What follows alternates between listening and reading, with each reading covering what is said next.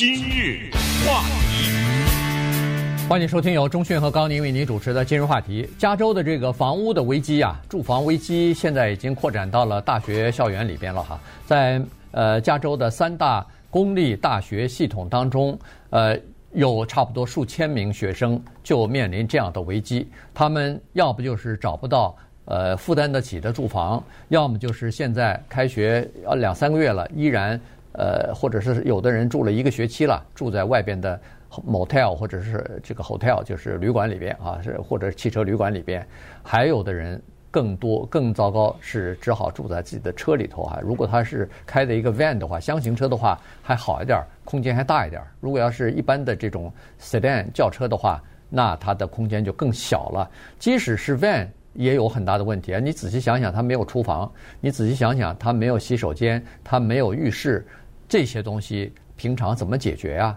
所以呢，今天我们就跟大家来聊一下这个困境以及为什么造成这样的问题。对，这个困境呢，让我们觉得真的有点不可思议。这个感觉上好像是校方啊，在缺乏设计、缺乏嗯先见之明，或者是。缺乏对于未来学生的全面的考虑做出的仓促的决定，就是增加新生的录取的人数。这个有点像什么呢？这很像是电影院卖票。我这个电影厅只能坐三百五十个人，我卖了四百张票，另外五十个人不就得站着吗？对。可是电影院当然不允许站着啊。顺便说一下，在美国电影，但是这个比喻呢，我觉得挺像。现在的美国大学的情况，我们不说别的大学，就说加州大学。因为加州大学呢是三大系统，一个就是我们都很熟的叫 UC，这差不多十个吧，啊，还有一个呢叫做加州大学州立系统，叫 Cal State，这个是二十三个，还有很多的叫 Community College，就社区学院。这三大系统，其中社区学院这个问题是最少，因为我们都知道上。社区学院基本上就等于我们过去说的叫走读，对，你得在家住着，但是也有宿舍的啊，也是有，也有这个问题，但是它这个问题呢最小，比较严重的就是 UC 系统，怎么可以这样呢？就是你怎么可以同时让一些人入到学校里，没有什么具体的规定啊，就是一个报名早晚的问题，或者是呃抢宿舍抢的早晚的问题。你怎么可以让一些学生住在车里啊？嗯，这怎么怎么可以发生这样的一些这个情况呢？所以这非常的不可思议，但是它就是这么发生，而且它有具体的原因导致这个情况的发生。可是住在车里的这些学生呢，他们有难以想象的艰苦啊！这种学校方，我觉得就是校方的错误啊，他缺乏统一规划的这个结果。导致了，我觉得这个应该是美国历史上罕见的一个情况啊！就这么多的学生住在酒店里面，或者住呃住在车上，甚至有的只好推迟入学了，对，是吧？只能这样。所以我们来讲讲这个情况。呃，这个事儿呢，你如果站在学校方面来讲呢，他也有他的苦衷啊。首先，录取越来越多的加州的居民啊，这个是他们所面临的政治压力。也就是说，不管是州长也好，州的教育厅也好。还有就是州的议会也好，对他们都有这样的要求。既然你要用我们州里边的教育经费的拨款，对不起，您就给我多招一点那个加州的学生。那你给我钱盖房子啊？对，对不对啊？但是钱要钱没有，或者说是要钱先等着，呃，等一段时间再说。所以实际上在比如说二零一五年以后，这个加州的州立大学和加州大学系统呢，都增加了。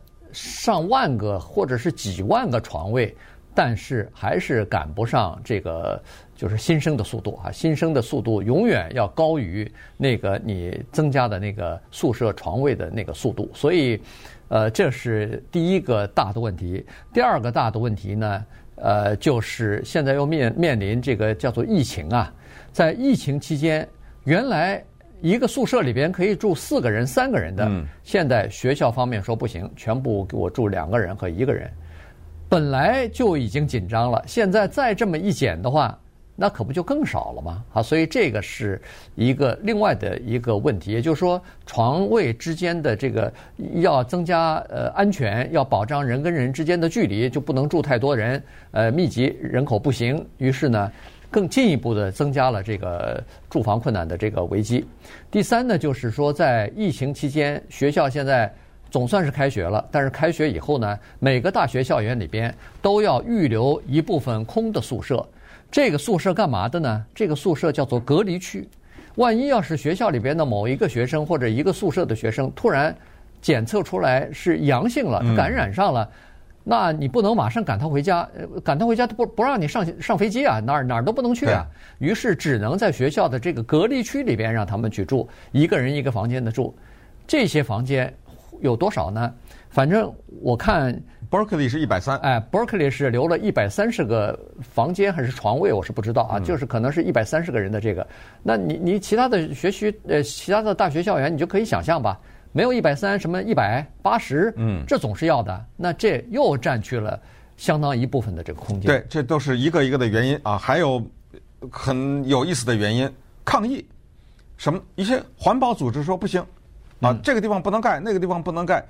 还有一些大学，一个房子正的盖的一半，突然停在这个法庭上，这诉讼着呢，对啊等等，所以诸多的问题呢，就造成了现在的一个罕见的学生，要不就住在车里，甚至还有一些统计说，有一些社区学院的学生叫做无家可归，就睡在公园里什么之类的啊，这种统计都有。当然可能会说，那你干嘛不住在家里啊？你就住在家里去上学，行了，我这儿住在。比如说住在 Temple City，我上的是 UC Santa Barbara，您就开车开车吧，对不对？这个开不起啊，也没这个可能性啊，所以这个排除了啊，住在家里面排除了。那怎么办呢？有办法呀，咱们几天以前不是讲过 Charlie Munger 盖房子嘛，对不对？没办法呢，咱就盖吧，盖个大房子。这个大房子里面十一层楼，可以住四千五百个学生。嗯，结果盖不下去，现在学生。上百个老师啊，什么教职员工都举着牌子呢抗议的，说什么呢？说百分之九十四的宿舍没窗户，这个不讲了。这个之前我们有一个今日话题是详细的讲这个问题，但是在这儿其实这样，就是你可以想象，它已经叫做无所不用其极了。对，那它已经到了这个程度，上亿的或者十几亿的一个房子要住这么多学生，因为刚才说那个为什么没窗户呢？这个。十一层楼的那个学生是一个人一间的，对，都是单间，所以那对不起了，就沙丁鱼，这 对不对？就往里一起挤吧。不行，现在居然变成了一条新闻，在美国其他的一些大型的主流媒体也都在报道。哎呦，这虐待学生喽！啊，这个学生惨了，这个没有窗户啊，什么有窗户的学生的健康怎么样？没窗户的学生的健康怎么样？呃，学习成绩怎么样？上面的各种各样的影响啊什么的。行，那咱们稍等，咱看一看。贫富差距在这个里面又体现了是哪一些方面？今日话题，欢迎继续收听由中讯和高宁为您主持的《今日话题》。这段时间跟大家讲的呢是呃加州啊。公立大学校园里边住房特别困难的这件事情啊，现在是急需解决。前段时间人们对那个 Charlie Munger 捐了两亿，要自己设计那个 呃学生宿舍，刚才说的那个没窗户的学生宿舍，呃，意见纷纷非常大。但实际上校方更在乎的是更加棘手，现在要迫切解决的是没房子住的事儿啊，这个更更严重。我们说住在车里就是 UC Santa Barbara，对，UC Santa Barbara。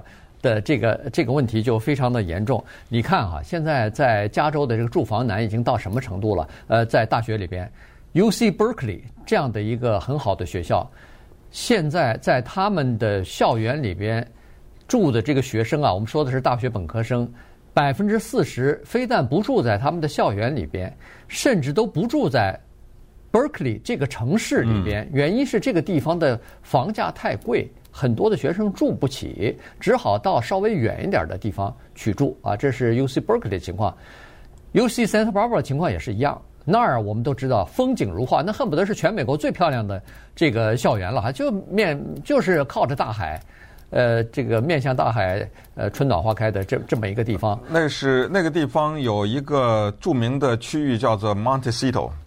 哦，对吗？你知道吗？对不对？最贵的，你知道 Oprah 住在那儿吧？对对。你知道 Michael Jackson 住在那儿吧？对对 对。太太多的这个太多的名人住在那儿了啊！